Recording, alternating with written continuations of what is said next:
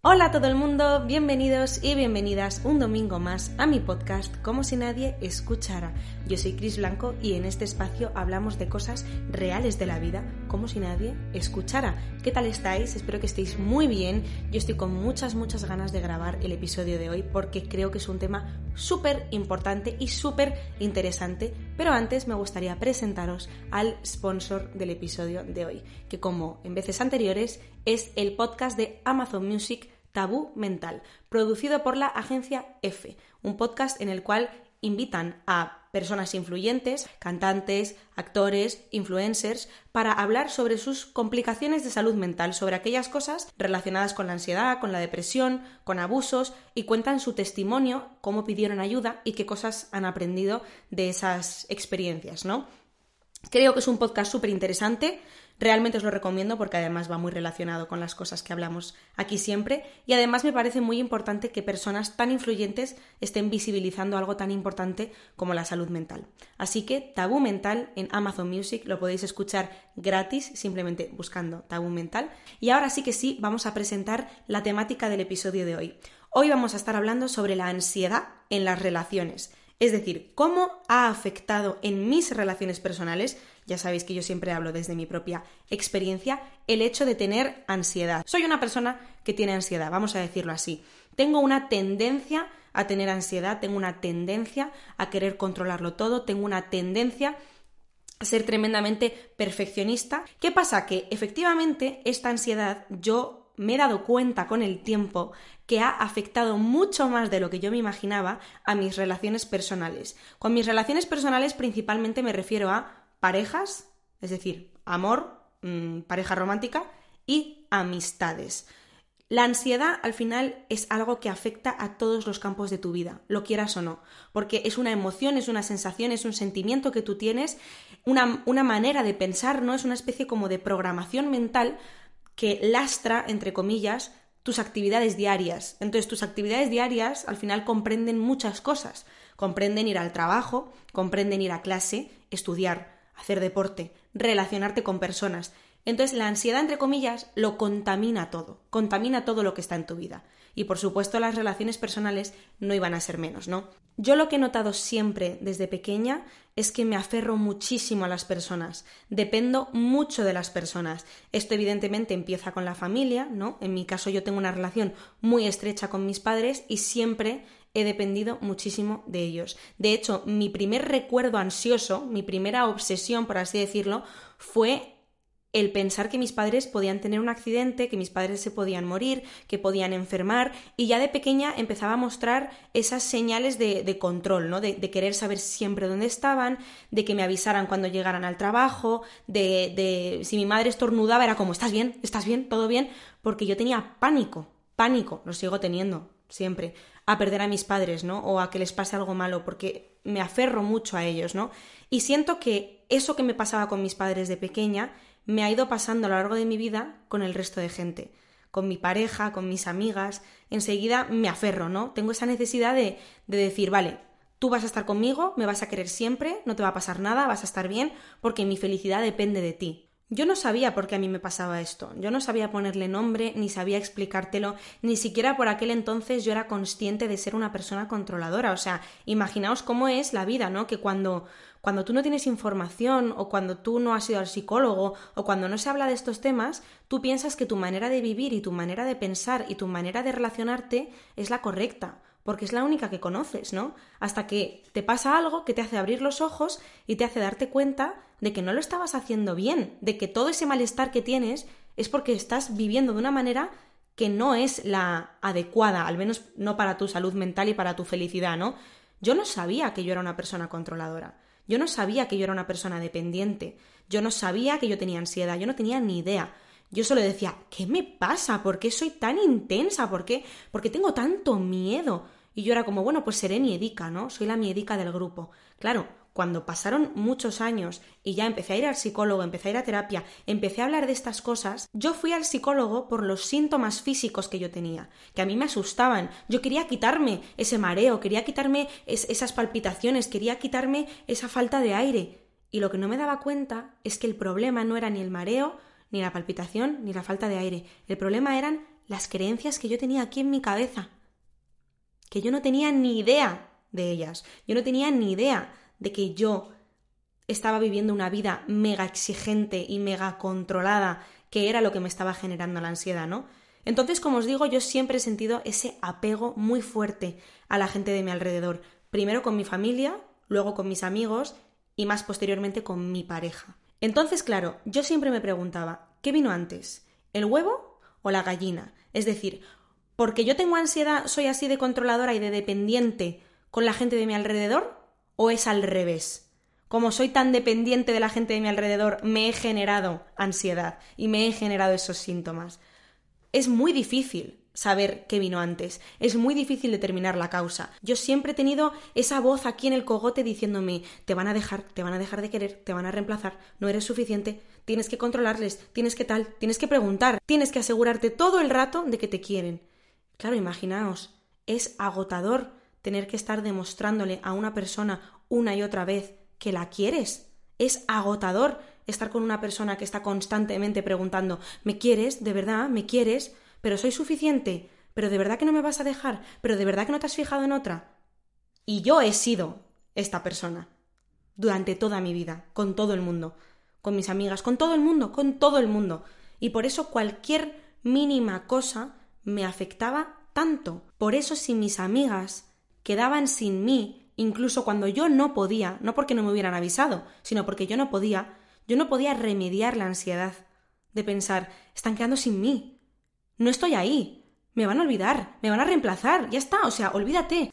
Y os confieso una cosa, a día de hoy todavía me pasa. Yo sigo siendo una persona dependiente, yo sigo siendo una persona con mucho apego. La única diferencia es que ahora soy consciente de que lo soy.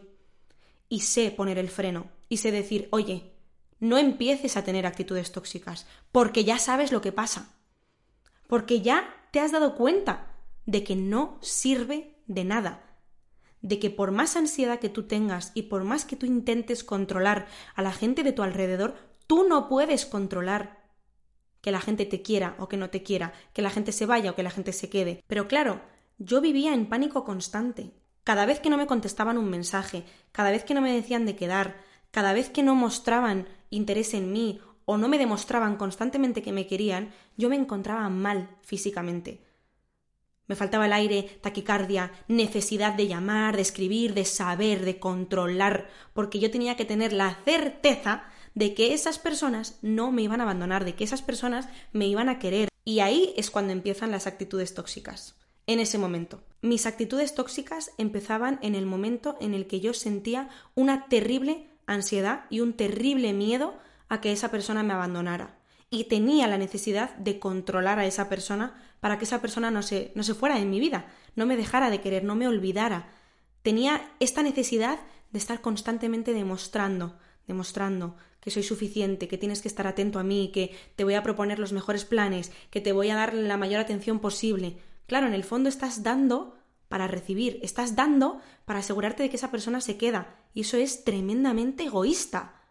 Es muy jodido decir esto cuando yo he sido así, pero es que es verdad, es tremendamente egoísta dar todo tu amor a alguien y desvivirte por una persona solamente, única y exclusivamente para que esa persona se quede en tu vida y no se vaya. Para tener el control sobre esa persona. Yo no digo que esa persona no te deba corresponder. Por supuesto, todos queremos ser correspondidos pero lo que digo es que no debes ejercer ese control y, dar esa cantidad de amor y esa cantidad de esfuerzo única y exclusivamente para que no solo te quieran de vuelta, sino para además tenerlos controlados. Eso es enfermizo y es egoísta. Por supuesto, ni que decir tiene que en el ámbito en el que más se nota esta ansiedad es en la pareja, es en las relaciones de pareja, es con tu novio, es con tu novia, porque supuestamente es la relación más íntima que tienes, ¿no? Es el vínculo más estrecho, es esa persona que va a estar contigo toda la vida, que no te va a fallar, con esa persona con la que tienes que tener una relación absolutamente idílica y perfecta, ¿no? La que te venden en los cuentos. Pues si a todas esas ideas que nos ha impuesto la sociedad, las pelis, los libros, las revistas, etcétera, le añadimos las exigencias nuestras, nuestra ansiedad, nuestro control, nuestras inseguridades, es que eso es la pócima perfecta para hacer una relación tóxica. Yo tuve una relación que fue la que me hizo darme cuenta definitivamente de que yo tenía ansiedad en las relaciones, de que yo tenía dependencia y de que yo tenía actitudes tóxicas, ¿no?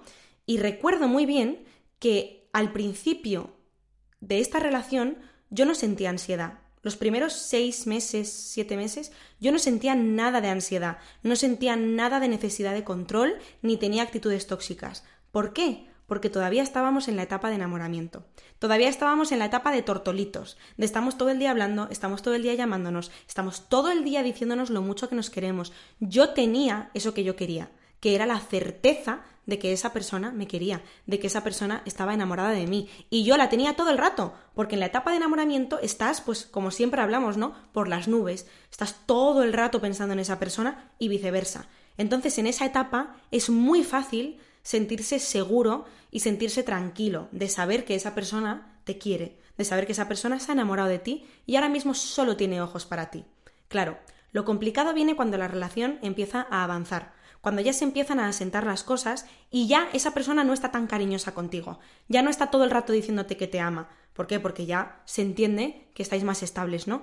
Pero ahí es donde entra tu inseguridad. Cuando la relación empezó a asentarse y a hacerse más estable, ahí empezó mi vocecilla de la ansiedad en las relaciones, a decirme, ya no te quiere, no eres suficiente, no te está diciendo todo el día que te quiere, no te está diciendo todo el día lo fantástica que eres. Mi lado racional sí que me decía, Cris, pero es normal, ya lleváis un año, evidentemente no vais a estar como el primer mes.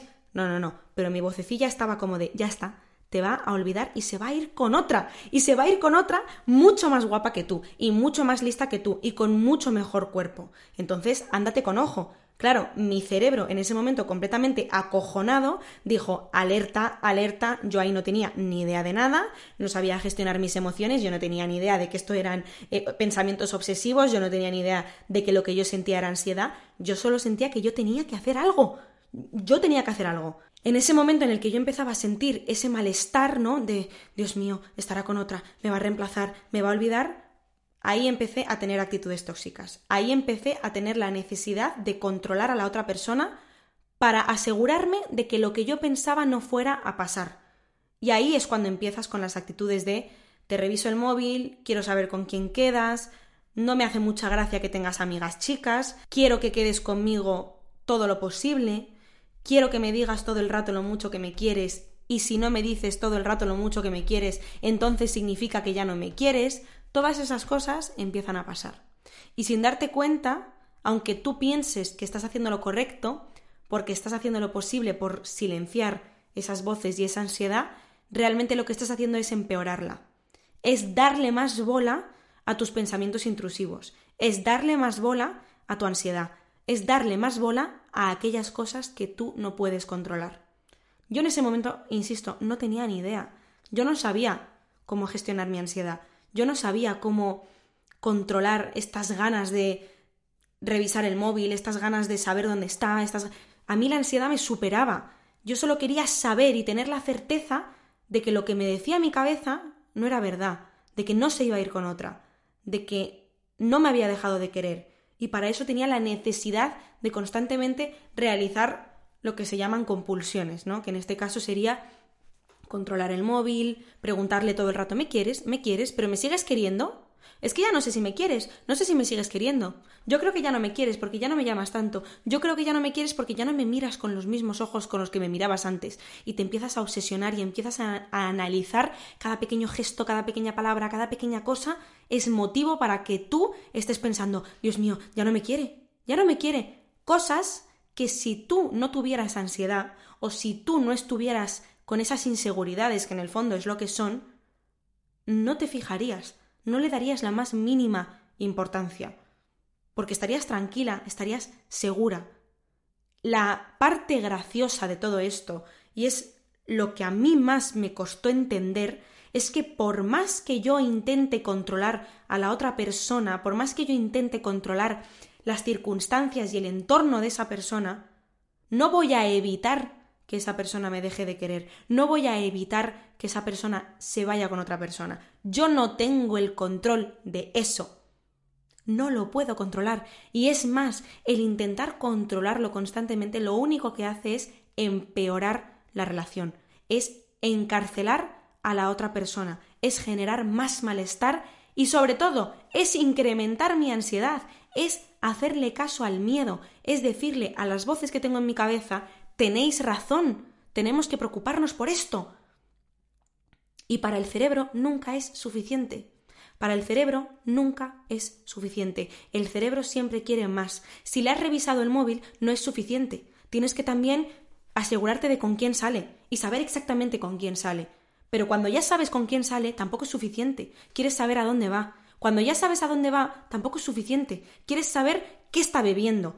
Y empiezas así. Y eso puede terminar terriblemente mal. Afortunadamente, en mi caso, nunca llegó a esos extremos tan terribles, o sea, se quedó un poco en la superficie, pues en típicas actitudes tóxicas que algunos más, otros menos, pero todos hemos tenido alguna vez, pero que no se deben normalizar. O sea, que yo soy muy consciente de que están mal. Lo que quiero decir es que afortunadamente yo lo dejé con esta persona, o más bien a mí me dejaron en el momento en el que estas actitudes estaban llegando a un límite, estaban llegando a un momento de ya. O sea, esto no se puede sostener. Me hizo falta una ruptura para darme cuenta de que la ansiedad estaba afectando a mis relaciones y de que lo que yo sentía y lo que a mí me pasaba no era normal, que esa necesidad de controlar a la otra persona, que esa necesidad de que me demuestren constantemente que me quieren, no es amor ni es normal, es ansiedad. Y me estaba afectando más de lo que yo pensaba. Al igual que la ansiedad también me estaba afectando en el sueño, en mi insomnio, en la relación que tenía con la comida, en la relación que tenía con el deporte, en la relación que tenía conmigo misma, también estaba afectando a mis relaciones personales, también estaba afectando a mi relación de pareja y a mis relaciones con mis amigas. Y todo se me empezó a hacer una bola enorme, enorme, enorme, enorme. Yo lo recuerdo, miro para atrás y pienso, qué inconsciente era. No tenía ni idea de nada. O sea, yo no sabía. Y por eso es tan importante lo que está pasando ahora. Por eso es tan tremendamente importante que estemos hablando tanto de estos temas, que pueden resultar redundantes, pueden resultar aburridos para mucha gente, pero hablar de salud mental es tremendamente importante. Porque si no vives en la ignorancia de pensar que las actitudes de mierda que tienes son normales, cuando no lo son. Ni se deben normalizar ni en las relaciones de pareja ni en las relaciones de amistad. Son actitudes tóxicas derivadas de una necesidad de control, de una ansiedad, de unas inseguridades. Y por eso es tan importante hablarlos, porque lo mismo tú sigues teniendo ansiedad, al igual que yo. Yo sigo teniendo ansiedad y probablemente la tenga toda la vida, lo tengo muy asumido. Y esto no es un mensaje desesperanzador, esto es simplemente reconocer una tendencia que yo tengo y saber aceptar y abrazar esa ansiedad me ha permitido ser mucho más libre de lo que yo jamás imaginé, porque lo he normalizado, no en el sentido de normalizar que es normal tener ansiedad todo el rato, en el sentido de normalizar que la ansiedad es una emoción al igual que la ira y al igual que la alegría. Lo que debes hacer es saber gestionarla y no actuar de maneras que puedan empeorar esa ansiedad, ¿no?